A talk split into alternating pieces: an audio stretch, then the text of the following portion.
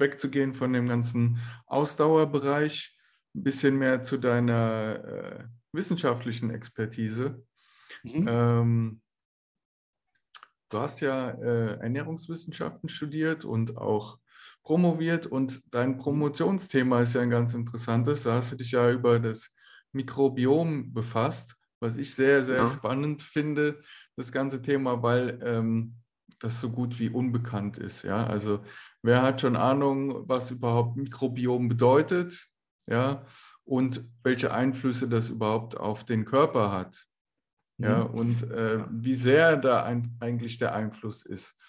Vielleicht ja. erklärst du ganz kurz mal, was das Mikrobiom ist und äh, ja, was da das Thema deiner Promotion war. Ja, ähm, also erstmal, wenn wir jetzt von dem Mikrobiom sprechen, ich würde es jetzt mal noch mal ein bisschen einschränken auf die, die Darmmikrobiota, mhm. also auf die Mikroorganismen, die in unserem Darm leben, die da mit uns äh, eigentlich zusammenleben und ähm, wir bieten ja auf der einen Seite durch unseren Darm oder unseren ganzen Gastrointestinaltrakt diesen Bakterien einen Lebensraum. Auf der anderen Seite ähm, tun diese ja auch viele nützliche Stoffwechselprozesse für uns oder unterstützen unseren Organismus, ähm, gesund zu bleiben und Krankheitserreger beispielsweise abzuwehren. Ähm, wenn wir jetzt das gesamte Mikrobiom betrachten, haben wir das natürlich auf allen ähm, Schleimhautoberflächen ähm, oder auch an vielen Körperoberflächen, die einfach mit der Außenwelt in Kontakt sind.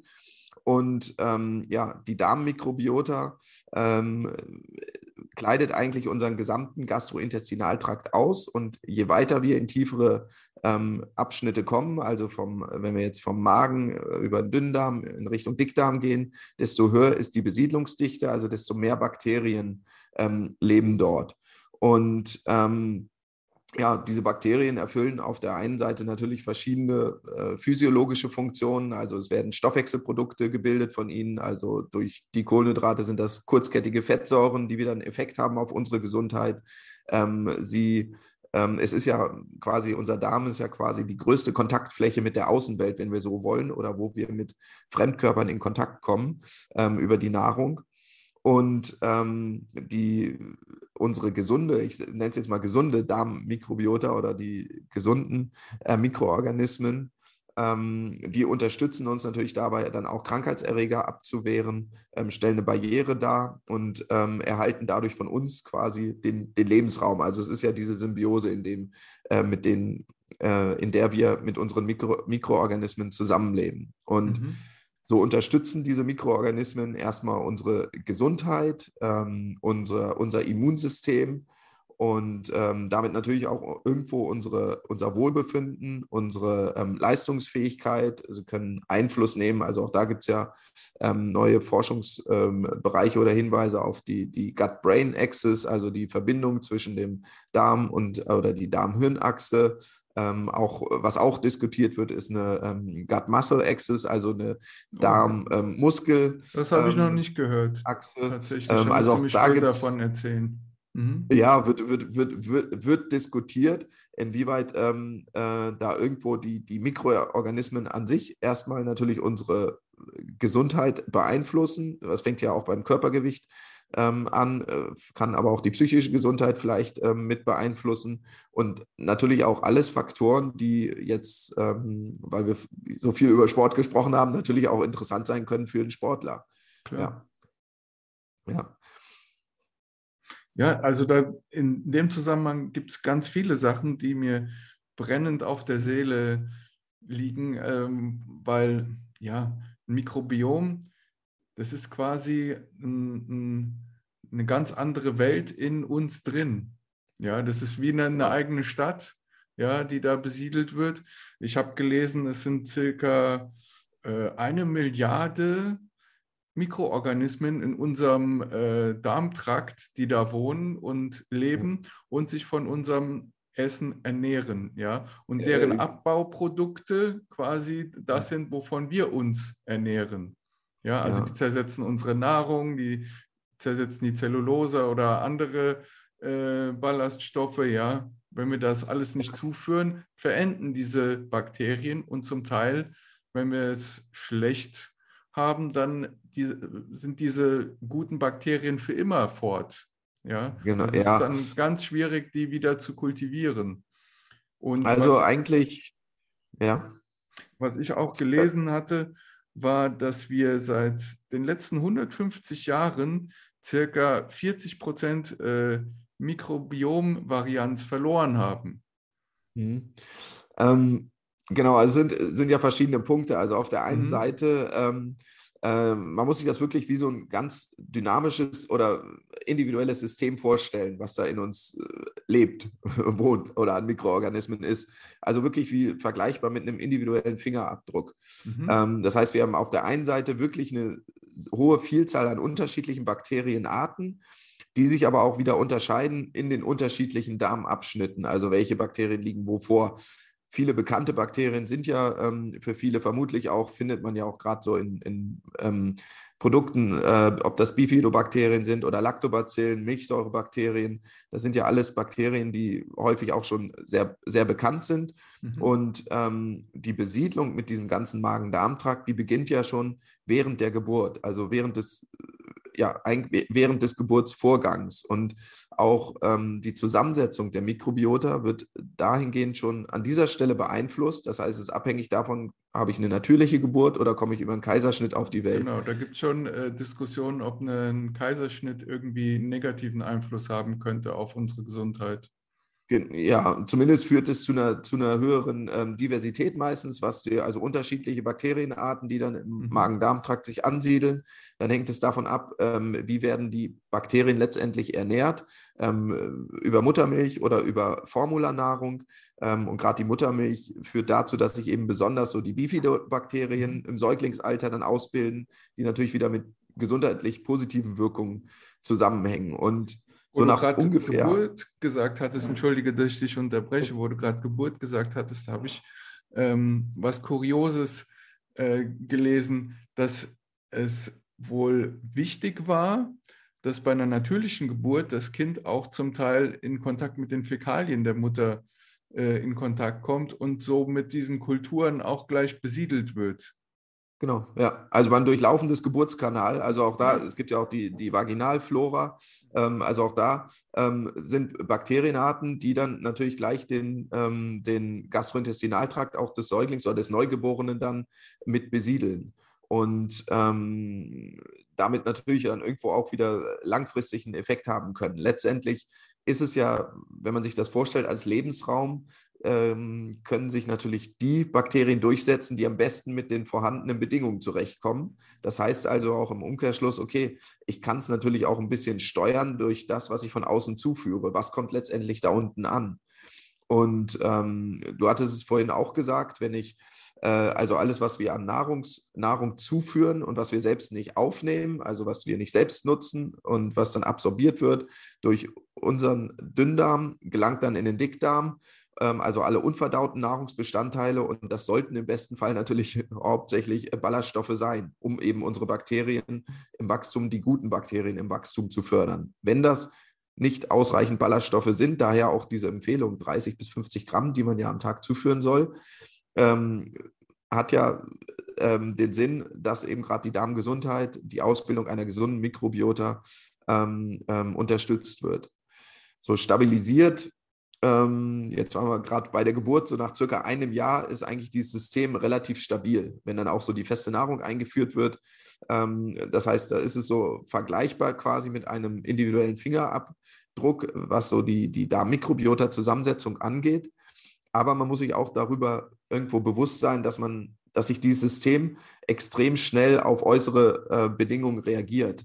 Äh, das heißt, es kann sich innerhalb von 24 Stunden auch die Zusammensetzung ändern je nachdem, welches Nährstoffsubstrate ich dazugebe oder auch ähm, Antibiotikagabe. Auch da führt natürlich irgendwo dazu, dass wir Bakterienarten, in dem Fall sind es ja Krankheitserreger, die wir dann ja eigentlich abtöten wollen, aber natürlich können auch die eigenen, die eigene Darmmikrobiota ähm, angegriffen werden. Und ähm, äh, gerade zum Wiederaufbau dann, zur Förderung von einer gesunden Darmmikrobiota gehört es dann eben dazu, ähm, kann man natürlich mit probiotischen Bakterien arbeiten, also Bakterien, gesunden Bakterien, Lactobacillen, Bifidobakterien, die man ähm, gezielt aufnimmt. Und dann geht es natürlich auch noch darum, diese im Wachstum zu fördern, äh, was man dann ja wieder durch die Zufuhr äh, von, von Präbiotika oder Ballaststoffen, also dem Futter für die Bakterien selbst, machen könnte, um letztendlich nachher ein gesundes Darmmilieu ähm, wieder aufzubauen. Ja. Fermentierte Lebensmittel werden zum Beispiel da immer postuliert, dass sie gut genau. werden für sowas. Ja. Mhm.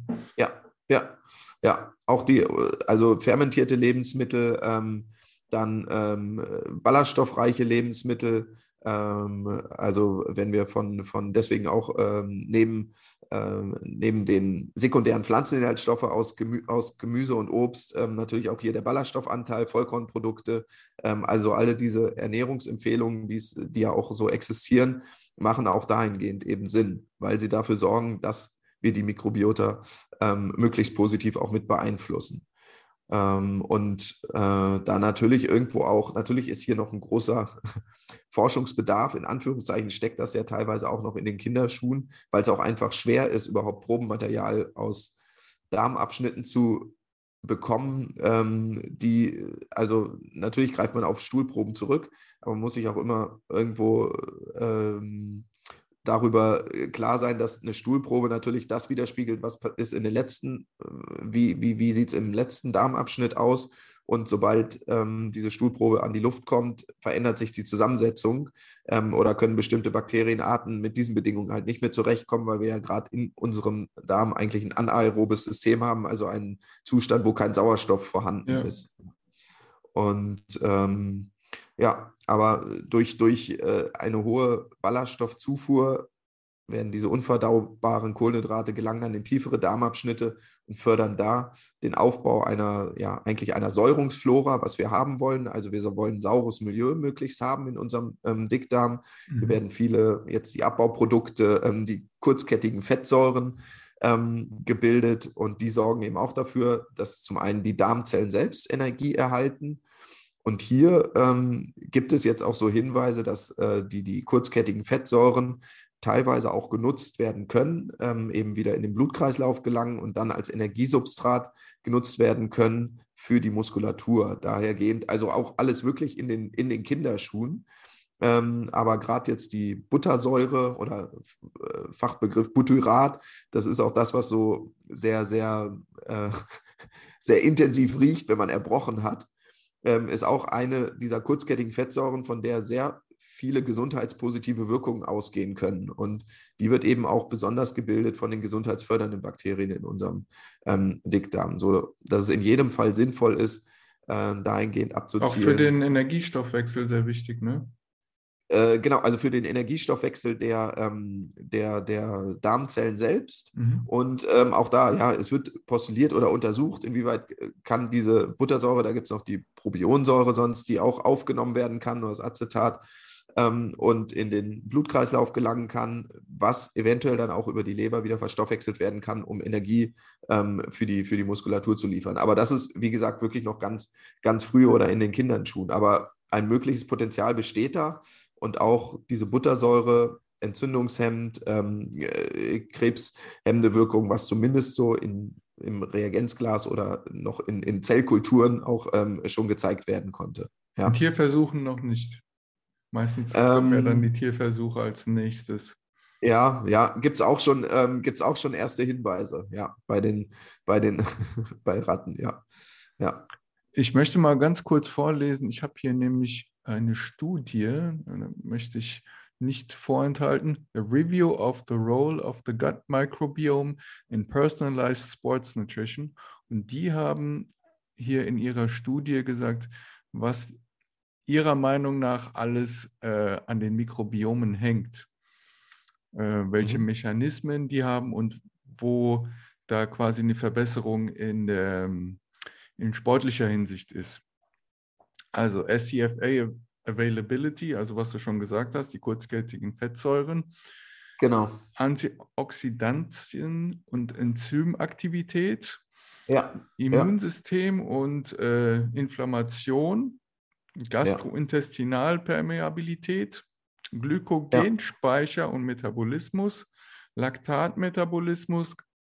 Kohlenhydrat- und Pro Proteinfermentation. Ja. Und Mitochondrien-Crosstalk und natürlich die Gut-Brain-Axis.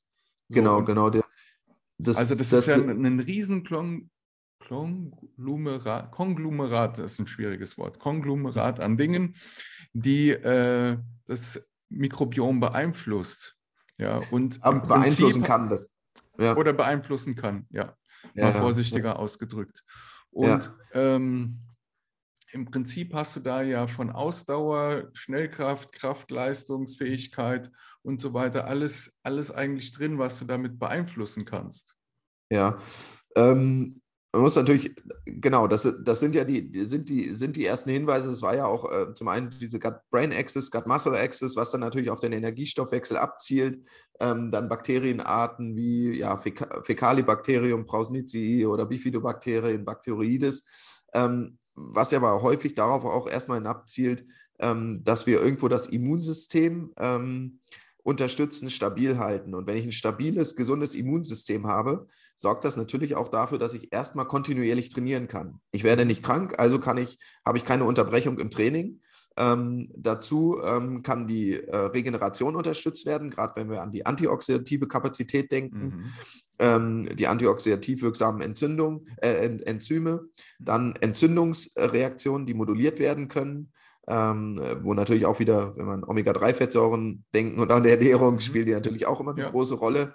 Ähm, das heißt also, Trainingsanpassungen können möglicherweise ähm, beeinflusst werden.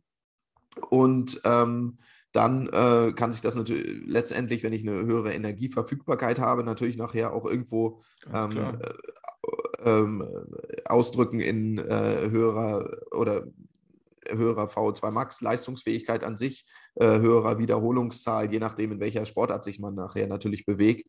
Ähm, das Schwierige ist halt immer noch derzeit, dass man das, dass die Untersuchung an Sportlern selbst eben immer noch sehr komplex ist und dazu mhm. noch nicht so viele Daten bestehen weil wir da natürlich auch diese hohe, äh, großen Unterschiede haben. Also habe ich einen Kraftsportler vor mir, habe ich einen Ausdauersportler vor mir, wie beeinflusst die Ernährung des Sportlers an sich wieder die Mikrobiota? Auch da gibt es ja Unterschiede. Wenn ich mich sportlergerecht ernähre, ernährt sich ein Kraftsportler vielleicht anders als ein Ausdauersportler, der gerade einen hohen äh, Anteil an Fettstoff, äh, Fettstoffwechseltraining macht. Und ähm, ja, wie hoch ist letztendlich dann das, was ich äh, an Kohlenhydraten oder unverdaubaren Kohlenhydraten in den Dickdarm bekomme. Ähm, aber auch hier der Punkt, ähm, ich meine, du hast ihn eben auch erwähnt, ähm, was äh, der Anteil der Proteine angeht. Mhm. Wenn ähm, viele Proteinstrukturen ähm, gerade in den Dickdarm gelangen und nicht ausreichend Ballaststoffe zuführen, kann sich das eben auch wieder negativ auswirken auf die Darmmikrobiota-Zusammensetzung, weil wir dann eben nicht mehr die Kohlenhydrate haben, die fermentiert werden durch die Bakterien, sondern eben die ähm, Proteine. Mhm. Und äh, wenn Proteine fermentiert werden, führt das eher eben zu ähm, gesundheitlich ungünstigen Stoffwechselprodukten. Ähm, Ammoniak, ähm, was dann eher zu einem basischen Milieu in, der, in, in dem Dickdarm führen kann. Und wir Dadurch wollen kann, saures, hast du ja gesagt. Ja. Genau, und wir wollen saures, um eben Krankheitserreger möglichst abzuwehren. Wenn das basisch ist, ähm, sind die Darmzellen an sich, also die Darmpermeabilität, Durchlässigkeit für Krankheitserreger oder Fremdstoffe ist erhöht, wenn wir ein basisches Milieu haben. Ähm, Entzündungsprozesse können ähm, leichter entstehen. Das heißt also, wir werden dann viel, viel anfälliger für, äh, für Krankheitserreger oder auch möglicherweise Unverträglichkeiten oder auch ähm, ähm, Entzündungsprozesse. Und das gilt es natürlich möglichst zu, zu vermeiden. Darf ja. ich da mal einschieben, wäre dann in, äh, in diesem Falle eine Low Carb oder sogar ketogene Diät was Schlechtes, weil ich ja keine Kohlenhydrate habe und dann äh, eigentlich fast ständig Fette und äh, Proteine nur zuführe?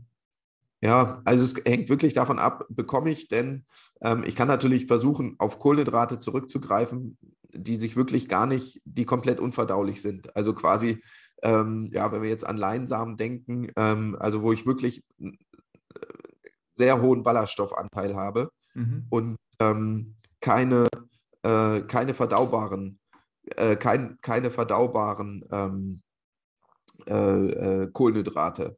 Ähm, das gilt es natürlich dabei zu beachten. Aber ganz klar, wenn ich ähm, auf, auf äh, schon mal die ähm, Haferflocken oder auf die typischen Kohlenhydratprodukte äh, verzichte, kommt natürlich weniger an. Ja, mhm. also es ist ein Punkt, den gilt es zu berücksichtigen oder auch gerade wenn man High-Protein-Diets jetzt äh, ähm, verfolgen würde ähm, und dann nicht ausreichend Ballaststoffe zuführt, ähm, kann, das, äh, kann, das, kann sich das negativ auswirken. Aber ähm, es gibt natürlich die unverdaulichen ähm, ähm, Kohlenhydrate, auch wenn ich an Inulin denke, muss man natürlich schauen, wie gut ist das verträglich. Inulin sagt ja vielleicht auch dem einen oder anderen was, findet man häufig auch auf so auf Low Carb Proteinriegeln als Süßstoff. Ist ja so ein, ähm, ja, ist ja eigentlich ein Fruchtzucker, der nur nicht verstoffwechselt werden kann oder nicht verdaut werden kann von unseren Enzymen, Verdauungsenzymen, aber von unseren Mikroorganismen und kann eben gerade da gezielt auch die, ähm, die Bifidobakterien beispielsweise im Wachstum fördern.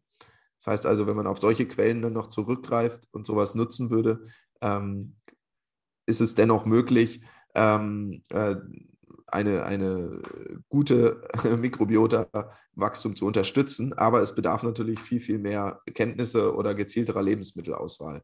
Ja. Ich, äh, wenn ich mh, mm, also jetzt normale Menschen in meinem Coaching habe, ich gebe auch Ernährungscoaching und diesen, ich kriege oft halt stark adipöse Menschen, die dann so jenseits der 180, 200 Kilo wiegen, kommen dann motiviert zu mir und äh, wollen dann wissen, was sie dann an ihrer Ernährung ändern können. Und dann versuche ich immer erstmal mit so wenig Veränderung wie möglich das Maximum zu erreichen.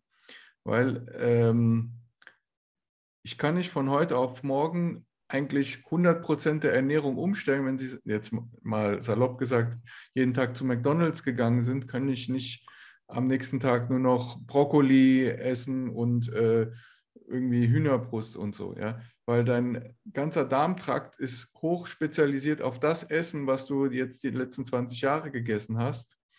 Und wenn du dann auf einmal die mit der Ballaststoffkeule kommst, krieg ich zum Teil Bauchschmerzen. Ja, kann sein, dass ich irgendwie äh, damit überhaupt nicht klarkomme. Deshalb, wenn man sowas macht, habe ich zumindest äh, für meine Klienten festgestellt, versuche ich immer, das so, so langsam wie möglich schrittweise zu machen, damit auch äh, der Magen-Darm-Trakt die Chance kriegt, sich an das neue Essen anzupassen, weil äh, wenn der Klient davon äh, Bauchschmerzen kriegt, dann ist das Thema gegessen. Dann brauche ich dem nicht nochmal mit Brokkoli oder sonst was zu kommen. Ja. Sagt er, das ist nichts für mich und dann war es das gewesen. Ganz klar, also braucht immer ein bisschen Fingerspitzengefühl und jeder reagiert anders drauf. Ähm, kann aber vielleicht auch jeder, äh, der jetzt, wenn man jetzt komplett umsteigen würde, beispielsweise auch auf Rohkost, äh, wird, wird, man vermutlich auch bei großen Mengen erstmal Verdauungsprobleme oder Schwierigkeiten mhm. ähm, ja. bekommen. Äh, wir hatten damals auch eine Eigenstudie gemacht mit Inulin. Auch da die Verträglichkeit ähm, war extrem unterschiedlich zwischen, zwischen den verschiedenen Personen. Lag bei einigen, die hatten bei zwei Gramm schon Probleme, andere konnten problemlos fünf oder zehn Gramm aufnehmen. Ähm, ohne dass das es gekrummelt da am, hat. Am, am, Mikrobiom? Was ist da deine ähm, Meinung? Ja, der, der, ist natürlich der hohe Anteil an ähm, nicht verdaubaren ähm, Kohlenhydraten. Das heißt, die durchlaufen ja trotzdem den ganzen Gastrointestinaltrakt, ähm, mhm. binden Wasser.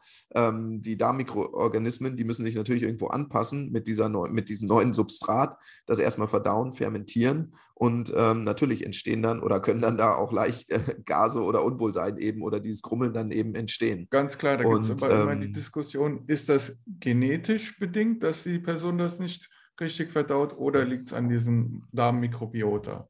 Und da ja. Ja. wäre jetzt meine Tendenz, ohne jetzt irgendwie äh, evidenzbasierte Antwort darauf zu geben, dass es eher am, äh, am Darmmikrobiota liegt, weil die einfach unterstützend sind und äh, je nachdem, was ich da angesiedelt habe, die da mehr oder weniger unterstützen können bei den ganzen Haufen, was ich da an Essen reinschiebe. Ja, also ich glaube, es sind viele Faktoren einfach. Das ist ganz schwer, das mhm. auf einen runterzubrechen, weil natürlich gibt es auch ähm, genetische Unterschiede, was äh, die Aufnahmekapazität angeht im Darm oder was äh, die ähm, Geschwindigkeit der Transporter angeht oder die Absorptionsmechanismen. Äh, wie, wie viel kann ich denn jetzt von einem Nährstoff vorher schon aufnehmen oder vielleicht auch schon verstoffwechseln? Mhm. Und das heißt, es treten auch unterschiedliche Mengen dann nachher letztendlich vielleicht in tiefere Darmabschnitte. Dazu natürlich die hohe Individualität der, der Mikrobiota.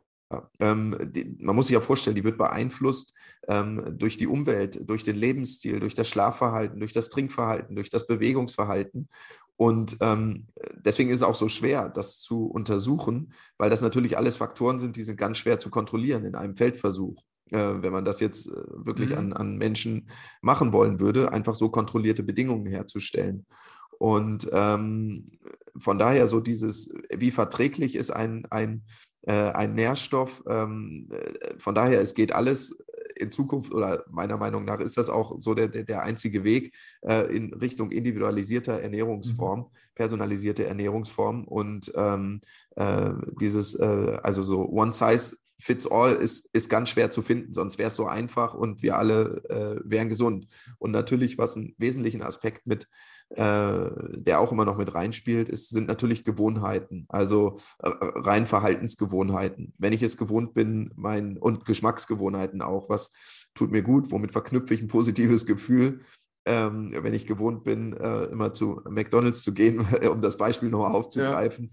Ja. Ähm, und äh, da, äh, das verbinde ich mit einem guten Gefühl. Ich äh, mache das in Gesellschaft oder ich äh, mache es mit meinen Kumpels da irgendwo. Ähm, dann ist es natürlich schwierig, sich da erstmal auf so einer Gruppe auszu auch zu lösen ähm, und komplett sein Verhalten, seine Gewohnheiten zu ändern in ein neues, gesundes Ernährungsverhalten. Deswegen eigentlich kann das auch dann nur schrittweise irgendwo funktionieren aber auch da die hohe Individualität. Punkt, ja. äh, jeder, jeder spricht, na, springt natürlich anders ähm, äh, darauf an oder ist auch von der Umsetzbarkeit dann ähm, äh, ähm, entweder, ich sage mal in Anführungszeichen, all in, also mhm. macht jetzt 100% alles richtig, ähm, aber man muss sich immer vorstellen, wir sind halt alle soziale Wesen irgendwo eingebunden. Ähm, wie schnell kann ich mich daraus lösen, äh, wenn, ich, wenn das jetzt nicht gut sein sollte für mich? Ich muss mich ja auch nicht lösen, aber ähm, wie schnell schaffe ich es, meine Gewohnheiten umzustellen? Und da ist es ja eigentlich viel, viel wichtiger, gesunde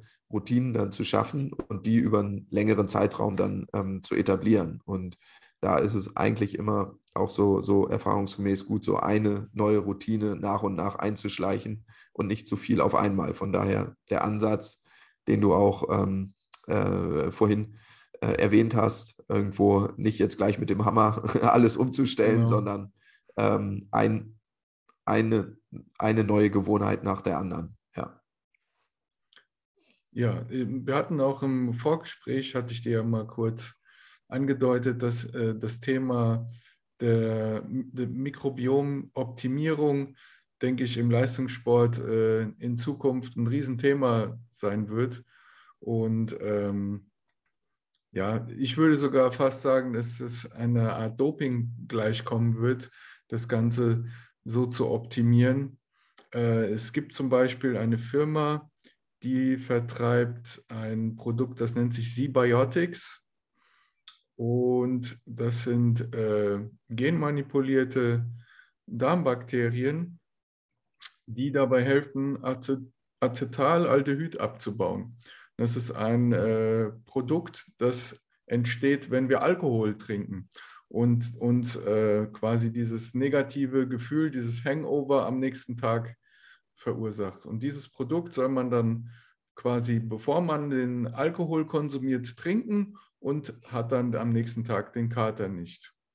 Ja. Mhm.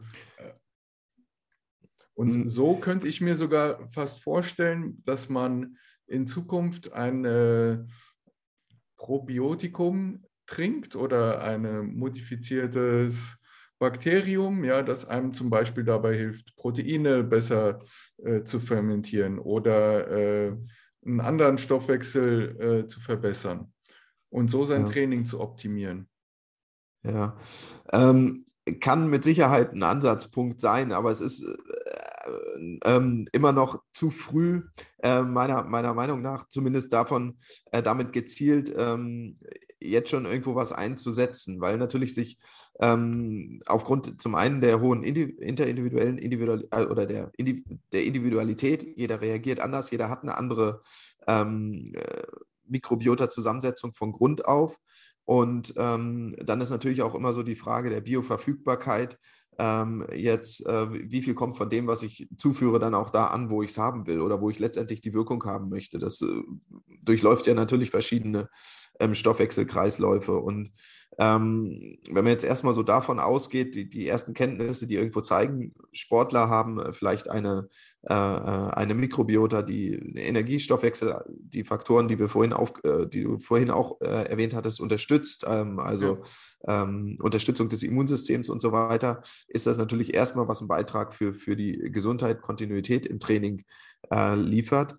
Ähm, das Doping jetzt äh, über die Mikrobiota stelle ich mir derzeit noch sehr, sehr schwer vor, um auch überhaupt ein stabiles System dahin zu bekommen, äh, welches über einen langfristigen Zeitraum aufrechterhalten werden kann und auch ähm, die Kenntnisse an sich äh, die, zu wissen, welche Mikrobiot, äh, welche, welche Darmmikroorganismen brauche ich eigentlich für, für maximale Leistungsfähigkeit. Und ich würde davon ausgehen, dass da eher andere Faktoren noch äh, eine, eine äh, größere Rolle spielen. Aber sicherlich ist dieser Bereich generell interessant, ähm, zu schauen, welche, welche gesundheitlichen Wirkungen, ähm, die natürlich dann auch wieder beitragen für, äh, zur Leistungsfähigkeit, mhm. ähm, ich über die Darmmikrobiota beeinflussen kann. Und dass sie einen großen Effekt auf die Gesundheit an sich hat, ähm, das, ist, äh, das ist ja äh, in jedem Fall schon mal gegeben und bekannt. Ja.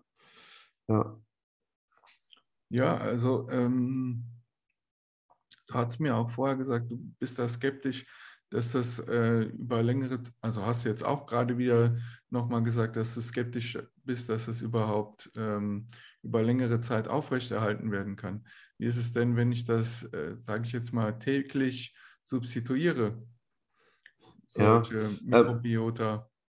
Ist, also äh, denkbar ist da äh, mit, sicher, mit Sicherheit vieles. Also gerade, klar, auch probiotische Bakterien, die ich zuführe, siedeln sich ja irgendwo da an. Ähm, äh, was ich vielmehr meine, ist so ähm, auch, was ist, ähm, äh, äh dass die Kenntnisse noch nicht da sind, wel welche mhm. Mikroorganismen ich denn letztendlich brauche und gibt es die eine Mikrobiota, die gesund für alle ist. Oder gibt es da nachher auch wieder Unterschiede, dass der eine ähm, abhängig davon, wie, wie funktioniert ähm, ich, mein Stoffwechsel. Ich könnte mir zum Beispiel vorstellen, dass dann ein Leistungssportler, keine Ahnung, fünf verschiedene dann zu jeder Mahlzeit zu sich nimmt, ja, um da verschiedene äh, Pathways zu verbessern, ja. ja. Äh, also Permeabilität wo es auf, zum Beispiel des, äh, des Darmtrakts oder sonstiges, ja.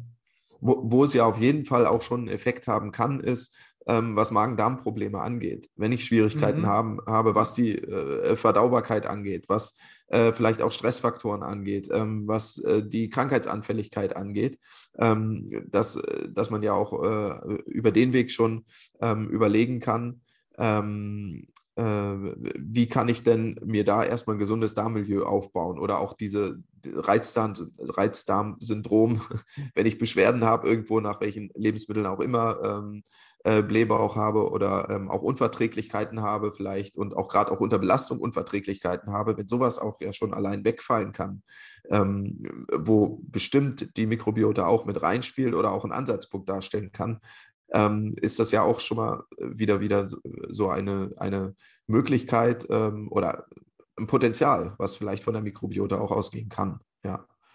Ja, ich bin da einfach noch sehr vorsichtig, weil dieser Bereich äh, zum einen natürlich eine große Herausforderung ist, den, ist. Mhm. zu untersuchen an sich und gerade was so den Bereich Sport und sportliche Leistungsfähigkeit ähm, sind, dass Mechanismen sind, die diskutiert werden, aber wo es natürlich aufgrund der ähm, äh, und so, also die, die Datenlage einfach noch nicht ausreichend ist, um ähm, gezielt da so ähm, ähm äh, Aussagen zu treffen, aber vorstellbar ist das ähm, mit, mit Sicherheit und es ist ja auch ein Bereich, in dem ähm, viel passiert. Ja, mhm. gerade in den letzten Jahren auch, was ähm, Darmgesundheit und eben äh, Unterschiede von sportlich aktiven Personen zu sportlich nicht aktiven Personen angeht. Ähm, was man aber natürlich auch immer weiß, ist, wie schnell sich dieses System ändern kann, wenn es sich innerhalb von 24 Stunden ändern kann, ob das durch Medikamente beeinflusst, natürlich auch wieder die Mikrobiota, durch das Umfeld, durch die Umwelt, durch die Lebensmittel, die ich, die ich zuführe, ähm, sodass das eben höchst ähm, variabel ist. Und das ist natürlich sehr, sehr schwer, das dann bei unterschiedlichen Probanden in unterschiedlichen Sportarten ähm, unter kontrollierten Bedingungen zu untersuchen. Ja. Kennst du da äh, Zahlen zu, sag ich jetzt mal, Leistungsunterschied von äh, Personen mit einem gesunden Mikrobiom und einem weniger gesunden? Also wie viel leistungsfähiger die sind? Kennst du da was? Ähm, da ist mir, äh, könnte ich jetzt, ähm, müsste müsst ich auch nachschauen, mhm. aber da ist mir so aus dem Kopf ähm, gerade äh, nichts bekannt. Nur, dass eben diese, diese Unterschiede in der, in der Zusammensetzung bestehen. Ähm, ja und dass, äh, dass unterschiedliche Bakterien sich, ähm, sich ansiedeln. Ja, ja. ja weil ähm, wenn ich jetzt mal dieses, dieses Thema ähm, weiterspinne, ja, auch wenn jetzt die, die Datenlage noch recht dünn ist, ähm, ja. das Potenzial dafür ist, ist einfach enorm. Ja, äh, ja. Ich, ich, ich weiß nicht, ähm, inwieweit das einen Vorteil natürlich einem Sportler geben könnte. Ja. Es könnte, keine Ahnung, 20 Prozent sein, nur 10, nur 5, aber selbst ähm, äh, im Spitzensport, ja, da macht es ja. zum Teil 2 Prozent aus, ob ich auf Platz 1 oder auf Platz 5 lande. Weniger sogar. Also ja. da sind es ja, äh, also da braucht man gar nicht in die einstelligen Prozentbereiche, sondern darunter gehen ähm, was natürlich im, im, absoluten Spitzensport über die ähm, äh, über Sieg oder Niederlage Platz 1 oder 2 entscheidet und damit natürlich auch alles, was genau. da dran hängt. Und wenn ich jetzt ähm, das Ganze um 5% steigern kann durchs Mikrobiom, was jetzt, glaube ich, äh, im Bereich des Realistischen liegen würde, je nachdem, was, äh, wie gut schon mein Mikrobiom funktioniert. Ja. Ja, da würde ich mich jetzt selbst nee, das, ungern äh, irgendwo, das, irgendwo das, auf, auf Zahlen okay. festlegen, weil, mhm. weil das einfach noch zu, äh, ja. zu, zu wenig ähm, ähm, äh, vorliegt, wie viel und inwieweit das ähm, möglich ist. Die eine Sache ist ja erstmal festzustellen, dass Unterschiede bestehen mhm. und dann die andere, das auch wirklich durch eine Intervention zu beeinflussen und zu sagen, ähm, damit erreiche ich jetzt auch dieses Ziel oder diese 5% oder auch die Änderung in meinem Magen-Darm-Trakt. Das ähm, ist natürlich immer noch so ein, so ein ähm, weiter Weg, um das nachher wirklich valide, valide feststellen zu können. Ich ja. sehe schon, du bist ein Wissenschaftler durch und durch. ja, ich weiß. Aber äh, der Gedanke ist schön, ich finde das Potenzial. Wissenschaftlich, äh, das, die Herangehensweise hast du absolut recht, ja. Das ist, äh, da würde man sich ja. zu weit aus dem Fenster lehnen bei sowas. Aber ähm, ja, ja, weil einfach die, die, die Leute sind so nah beieinander in der Spitze und ähm, wenn ich da an dieser Stellschraube gut was drehen kann, ist das Potenzial einfach enorm. Ja? Also ich sehe da auf jeden Fall in der Zukunft, ich weiß nicht, wie lange das noch in der Zukunft liegt, ob es nur fünf Jahre sind oder vielleicht zehn oder 15 Jahre. Aber ich glaube tatsächlich, dass ich, also ich kann mir vorstellen, dass das irgendwann auf die Dopingliste kommen könnte, dass man irgendwelche Supplements nimmt, ja, die äh, mit solchen genmodifizierten Mikrobiomen bestückt sind, ja, um da den, das ganze System zu verbessern. Äh, ja. ja. Auch Koffein war mal auf der Dopingliste, von daher denkbar. Ist es nicht mehr? ist bestimmt vieles. Ich nee, glaube, das ist immer noch nee, auf der seit, 2004, seit 2004 ist es nicht mehr okay. auf der Dopingliste. Ja, ja. ja. ASS, ähm, äh, Aspirin-Komplex ähm, ist noch ist noch ähm, mhm. drauf. Normaler ASS geht ja. ja. Aber ähm, genau, aber äh, Doping hat ja auch eigentlich nichts, nichts zu suchen im, im Sport nein, oder das gezielt nein. zu beeinflussen. Aber es ist alles, was leistungssteigernd ist, ist früher oder später im Gespräch immer auf der Dopingliste, ob das noch in Ordnung ist ja. oder ob es nicht in Ordnung ist. Und sobald ja. ich äh, einen nennenswerten Effekt mit etwas erreiche, ja, kommt es natürlich ins Gespräch, ob man äh, ja. das noch erlauben sollte oder ob der Effekt doch zu hoch ist, als dass ich ja. nicht irgendwie einen, Vorteil habe, der nicht zu hoch ist ja, gegenüber den anderen. Ja. Ich glaube, äh, beim natürlich. Schwimmen waren es ja auch mal diese Neoprenanzüge, die jetzt auch verboten wurden. Ja, äh, nicht Neoprenanzüge, aber die Schwimmanzüge. Ja, ja. ja im Becken. Neopren brauchen wir im, bei Kaltwasser ja, auf jeden Fall ich, noch. Ich wusste jetzt nicht mehr, wie der Fachausdruck für diese Anzüge ist. Die haben ich so meine, diese, Schuppen, ne? Diese nachgebildete. Teflon.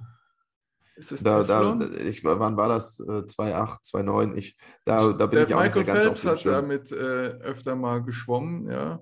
Ja. Und ja, das waren diese Schwimmanzüge und die waren dann ja irgendwann im Becken nicht mehr, nicht mehr erlaubt. Genau, da waren ja waren, alle. Die waren zu gut. Ja. ja. Und die Basketballer, ja. die haben auch so äh, Federschuhe mal gehabt, ja, wo du halt ein paar Zentimeter mit mehr springen konntest, die wurden dann auch verboten. Und sowas ja. kann ich mir tatsächlich vorstellen, also über das Mikrobiom, dadurch, da wir ja auch in der Forschung noch hier in den Kinderschuhen stecken, ja, das geht ja immer, der eine erfindet was, die Dopingkommission kommt hinterher, ja, ja. sagt dann irgendwo, ja. äh, es, ist, es ist zu gut, ja, dass, äh, dass wir das nicht bannen können, es tut uns leid, ja, und dann erfindet ja. der Nächste wieder was, ja. Ja, ja, ja, natürlich. Ich meine, ich denke jetzt erstmal ist jedem geholfen, äh, wenn man da ein gesundes Milieu aufgebaut hat und äh, auch erstmal beschwerdefrei wird vielleicht ähm, und äh, dadurch erstmal wieder in den Zustand kommt, dass man gesund und äh, gesund ist und dann natürlich im nächsten Schritt auch über Leistungsfähigkeit wieder nachdenkt. Ja. ja. Ähm, was hältst du denn von Vitamin D in der, in der Nahrung als Supplement? Ich habe dann nämlich, um jetzt mal vom Mikrobiom ganz kurz wegzugehen, mhm. Ähm, ich habe da nämlich äh, die, die, Vorträge von Professor Spitz gesehen und mhm. ähm, wenn man ihm Glauben sch schenken mag, äh, müsste man eigentlich das ganze Jahr mit Vitamin D supplementieren, weil im Prinzip äh, kann ich nur in der Mittagssonne Vitamin D produzieren. Ja, und dann müsste ich mich in unseren Breitenlagen auf jeden Fall fast komplett nackig machen. Es wird ein bisschen kalt. Ja, und die paar Tage, wo ich 30 Grad habe, die werden nicht unbedingt ausreichen, dann in der Mittagssonne mich dann in, äh, in die Sonne zu legen, zumal ich da ohne Sonnenschutz direkten Sonnenbrand kriege. Und wenn ich den wieder drauf mache, dann habe ich auch wieder das Vitamin D nicht. Ja, wenn ich ja. natürlich alles durch Sonnenschutz blockiere. Ja, ja. ja. Zwickmühle. Ähm, ja, äh, Klar, ähm, also definitiv, ich würde es auch immer ähm, im, im, Zweifel abklären lassen, aber ganz klar ja. ist irgendwo beim, beim Großteil in unseren Breitengraden ähm, sind, ist die Bevölkerung vom Vitamin D-Mangel irgendwo betroffen. Und ähm, äh, von daher, wenn, wenn man Interesse daran hat ähm, oder vielleicht auch ein, zu, zu äh, Personengruppe gehört, wo das ähm, Risiko erhöht sein kann, macht es Sinn, äh, das abzuklären und dann auch zu supplementieren. Und ähm, da würde auch nichts äh, gegen sprechen, das, das ganzjährig zu tun, in Abhängigkeit davon natürlich, wo, ähm, äh, wo sich der individuelle ähm, Plasmaspiegel dann bewegt. Ja, aber wenn es gerade, wenn wir beim, beim Thema Nahrungsergänzungsmittel mhm. oder Supplemente sind, ja. ähm, sind so ein ähm, paar, auf die ich dann irgendwo auch immer schauen würde, in Abhängigkeit der Ernährungsform. Das ist auf der einen Seite, sind das ja irgendwo die Omega-3-Fettsäuren, mhm. die häufig schwer sind, über die ähm, Ernährung zu decken oder zumindest beim typischen Ernährungsmuster, ja. äh, sage ich mal. Und, äh, Selbst äh, über Lachs, wie viel Kilo da, man da reindrücken müsste, um da genug Omega-3 reinzudrücken. Äh, ich glaube, das ja. waren irgendwie sechs Kilo oder so am Tag. Das kannst du mal versuchen. Das wird ja, nicht funktionieren. Und dann die kontinuierliche Zufuhr, genau. das wird, wird, natürlich schwierig. Ja. Ähm, und äh, dann wäre Vitamin D noch eins und mhm. vielleicht ähm, Eisen in Abhängigkeit, aber auch davon immer, wie, wie ist der Spiegel und wie ist die Ernährungsform natürlich. Beim ja. Eisen finde ich es immer und bei Frauen wichtiger als bei, als bei Männern. Ähm, mhm. Bei Männern halte ich sogar, also wenn ich es natürlich getestet habe vorher, dass da ein Mangel besteht, gar keine Frage. Aber ja. ohne das zu sehen würde ich es bei Männern auf gar keinen Fall machen, weil sich ja Eisen auch über die Zeit im Körper anreichert ja. und ich so sogar äh, zu hohe äh, Eisenspiegel haben kann und das ist auch ja. wieder nicht gut. Nee, nee, Ganz klar, also das, das meinte ich jetzt für, für, ja. für alle Supplemente, also immer nach Abklärung natürlich. Ja. Also ich würde nie blind supplementieren. Ähm, und äh, Magnesium, da kann man in der Regel nicht so viel falsch machen, äh, je nachdem. Ähm, das, das wird dann eben ausgeschieden, aber äh, klar, Eisen nur, wenn, wenn irgendwo Mangel besteht oder wenn man vielleicht auch über die Ernährung, wenn man sich jetzt vegetarisch ernährt oder auch sehr, sehr fleischarm, die Verfügbarkeit ist ja doch geringer ähm, bei vegetarischer Ernährung oder auch einen höheren Bedarf hat, äh, weil man viel Sport macht, ähm, kann das natürlich sinn, sinnvoll sein, das mal, das mal abzuklären. Aber ganz klar gilt immer die, die gezielte Supplementierung äh, ja, nach Bedarf. Ich, ich kenne nur die, meine, ja. meine Sportler, ja, wer geht da schon zum Arzt und lässt sich Blut abnehmen mhm. und lässt das alles bestimmen, ob, ob da ein Mangel ist. Da heißt dann, ja, findest du das gut oder soll ich das nehmen? Klar ist meine ja. Antwort dann, lass es checken. Aber ja. du kennst ja. das wahrscheinlich auch, wie viele gehen dann tatsächlich zum Arzt und lassen es checken.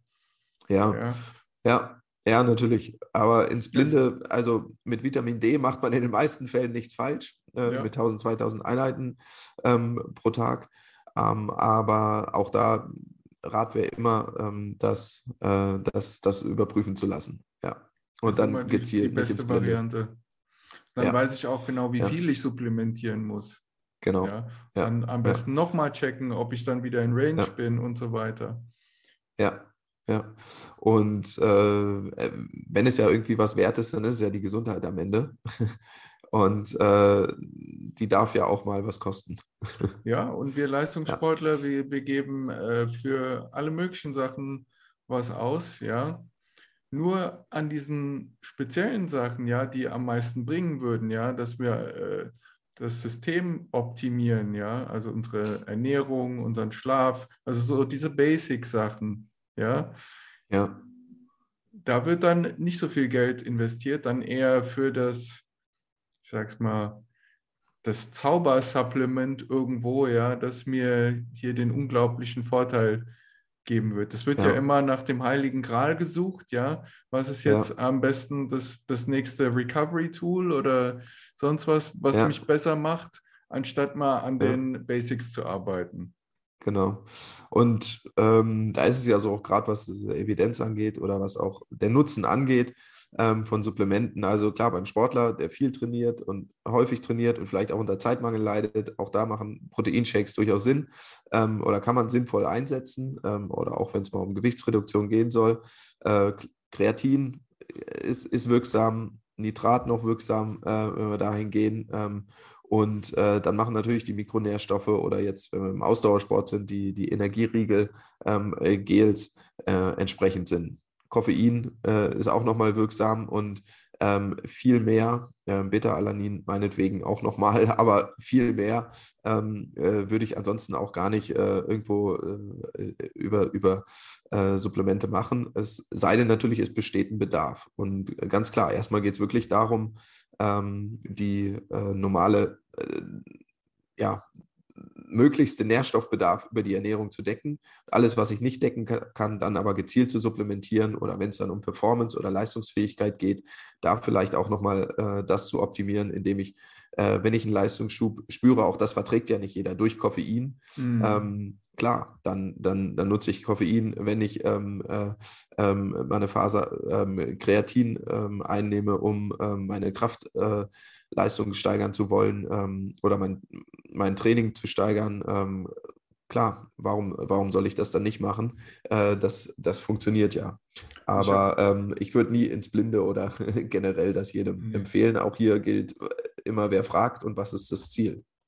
Ja, ja, ja, ja, guter Punkt. Wer fragt und was ist das Ziel, ist eigentlich das Erste, wo man immer drauf schauen muss. Ähm, ja. Aber wo du Koffein sagst, da fällt mir eine Anekdote ein.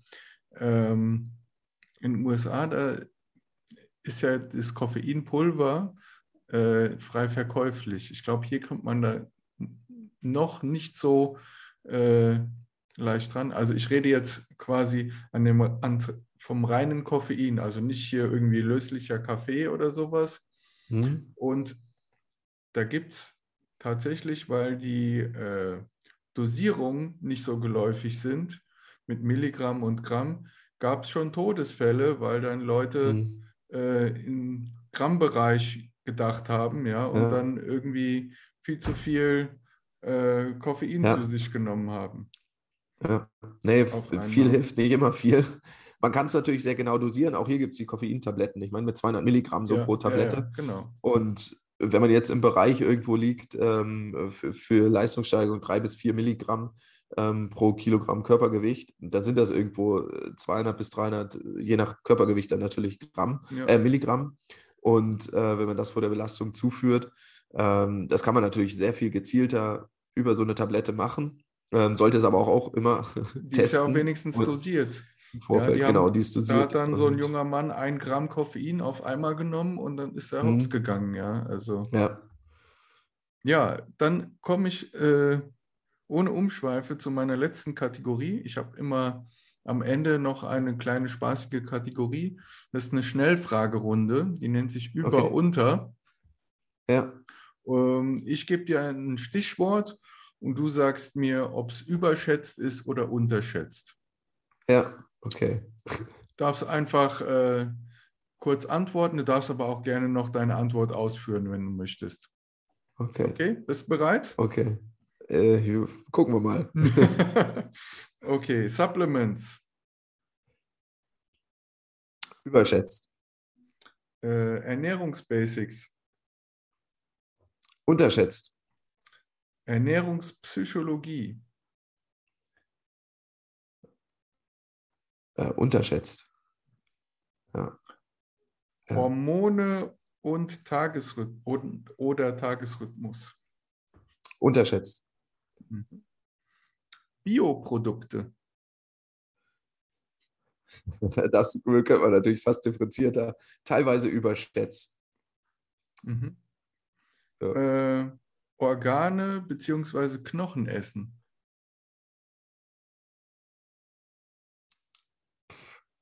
Überschätzt. Mhm. Ja, damit bin ich Ja. schon fertig. Okay, ja, Ja. ich bin jetzt nicht viel, habe hab jetzt nicht viel, äh, viel ausgeführt. Mir sind dann so viele Sachen in den, in den Kopf geschossen. äh, bei Ja, wenn du möchtest, darfst du auch noch gerne was hinterher schieben. Ja, ich habe gerade die, was, was war die erste Frage nochmal? Supplements. Supplemente. mhm. Su- Supplement über. Ja, also es gibt natürlich einige, die sind, das wäre auch differenzierter für Ja, mich. Ich hatte klar. jetzt äh, ja mit überschätzt äh, geantwortet, weil ich den Riesensupplementmarkt ähm, so vor Augen hatte und ähm, hatte gerade vorher bei der, bei der Frage nur ähm, äh, äh, nochmal so auf ein paar Supplemente, auf die ich eingegangen bin, äh, was jetzt die, die Leistungsunterstützung angeht, die irgendwo sinnvoll eingesetzt werden können. Und da denke ich auch, kann man das auch ruhig ähm, nutzen. Ähm, und natürlich Supplemente zur Ergänzung der, äh, der Ernährung, wenn diese nicht bedarfsgerecht ist, definitiv ähm, sinnvoll und einzusetzen. Also auch da bei den, äh, ja klar, primär natürlich bei den bei, bei Mikronährstoffen oder äh, ja, Vitaminen, Mineralstoffen, was wir jetzt angesprochen hatten, oder Omega-3-Fettsäuren. Ja. ja. Und jetzt habe ich, jetzt muss ich nochmal nachfragen, was waren noch die nächsten Punkte? Ob ich da Äh, nochmal ausdifferenzieren. Ernährungsbasics, Ernährungspsychologie, Hormone, Rhythmus. Also bei Hormone, Rhythmus, als ich diese Frage erstellt hatte, da waren mir besonders die Bodybuilder im Kopf, die dann äh, ihr Essen reindrücken, obwohl sie überhaupt keinen Hunger haben. Ja. Mhm. Ähm, man sollte schon die Hormone, die im Körper vorhanden sind, die ja auch äh, den Magen und die, die ganzen äh, Stoffwechselprozesse ankurbeln, äh, dazu nehmen, um, sein, um seine Nahrung, Nahrungsaufnahme zu optimieren. Wenn ich gar keinen Hunger habe, dann äh, ist da auch nichts. Ja, Ja. Erstmal, erstmal der Punkt und natürlich auch so, wenn man an die ganz ähm, äh, basalen Hormone jetzt denkt, also wie ist das mit Insulin, wie ist das mit Cortisol nach dem Training, wie hoch ist mein Stresslevel, äh, was dann auch wieder eng mit dem Schlafen, mit dem Verhalten zusammenhängt, ähm, kann man das, wird, wird das teilweise vielleicht auch unterschätzt und äh, deswegen meine ich, hatte ich da auch unterschätzt so ähm, äh, Kann ich ge- mitgehen. geantwortet, beziehungsweise gibt ein, wie bitte? kann ich mitgehen. Ja. ja, also dass es da auf jeden Fall äh, viel ähm, Potenzial gibt. Aber ist natürlich sehr, sehr allgemein gefragt. Ja. Was war Ja. die letzte nochmal? Organe und, und Knochen essen. Ah ja, okay, da ähm, hatte ich noch nicht so viel äh, Berührungspunkte mit. Ähm, aber äh, ja, da äh, äh, in welche Richtung hat die abgezielt? Äh, also es gibt gerade äh, viele ähm, Ernährungscoaches, die auch in Australien und auch in Amerika gerne mit Organen im Essen arbeiten, also gerade so Knochenmark auskochen und sowas, dass das mhm. äh, viel Verwendung findet, gerade so wegen Gelatine und sowas, also für die Gelenke und so weiter, dass äh, die Athleten besser versorgt werden. Ja, ja. Ja, natürlich, das ist dann natürlich, äh, sind das ja, sind das ja irgendwie Körperorgane, die äh, meistens einen, einen hohen ähm, Nährstoffgehalt oder sehr wertgebende äh, Nährstoffe beinhalten, woraus man natürlich äh, viel ähm, nehmen kann, wenn man äh, diese Herangehensweise mag. Also äh, ansonsten findet man ja viele dieser Substanzen jetzt gerade oder äh, Gelatine auch in Form von Supplementen, dann gerade ja, natürlich was ja. Gelenk, Sehnengesundheit angeht und sowas durchaus äh, Anwendungsgebiet oder auch bei Neubildung von Sehnengewebe kann man ja auch mit Vitamin C, Gelatine ähm, gegebenenfalls arbeiten. Ähm, wenn das natürlich über die natürlichen Lebensmittel äh, auch geht, äh, durchaus, durchaus ein Ansatzpunkt, aber man muss es natürlich. Natürlich ist mögen. immer besser, als Supplements ja. zu nehmen, ja. Und ja. wenn man das verträgt und nicht irgendwie von dem Geschmack sich gleich übergeben muss, dann ist das immer besser. Also es ist gerade genau, in unseren Breitengraden immer halt schwierig, ja, weil wir so weit weg davon gekommen sind. Alle essen immer das Muskelfleisch ja, aber die Organe, die sind verpönt, wobei die halt, einen, wie du schon sagtest, einen sehr hohen Nährstoffgehalt haben. Und ja. ähm, da muss man sich auch langsam rantasten, ja. Also man kann nicht anfangen, irgendwie das Kuhherz zu essen, das halt einen sehr starken Eigengeschmack mhm. hat, sondern vielleicht mal ein Hühnerherz anfangen oder so, die halt eher, eher mild im Geschmack sind. Ähm, ja, oder mal ja. klein machen und, und das Essen mischen und so, wo man es halt nicht mehr so merkt und sieht. Ja, sofern man den Ansatzpunkt mag, das ist natürlich, ja. deswegen meinte ich auch dieser, dieser Punkt Ernährung und Psyche auch da ähm, ähm, ja häufig unterschätzt. Also ich glaube, das spielt halt wirklich eine, eine große oder wesentliche ähm, Rolle, was unser Ernährungsverhalten angeht und äh, die Gewohnheiten. Ja. Ja, und da glaube ich, sehe ich, äh, deswegen bin ich da auch ein bisschen erst, äh, weil ich noch einfach auch noch nicht viele Berührungspunkte hatte, da aufgestoßen. Okay. Ja, ja dann äh, bin ich schon am Schluss angelangt. Ja, was heißt schon? Wir haben über zwei Stunden geredet. Ähm, ja. Ich bedanke mich recht herzlich bei dir. Es hat mir viel Freude gemacht, mit dir über diese vielen Themengebiete doch zu reden und vor allen Dingen, dass du mir nochmal äh, den Ironman näher gebracht hast. Da bin ich ja ganz fern davon. Es hat mir viel Freude gemacht, ähm, dass du Gast warst.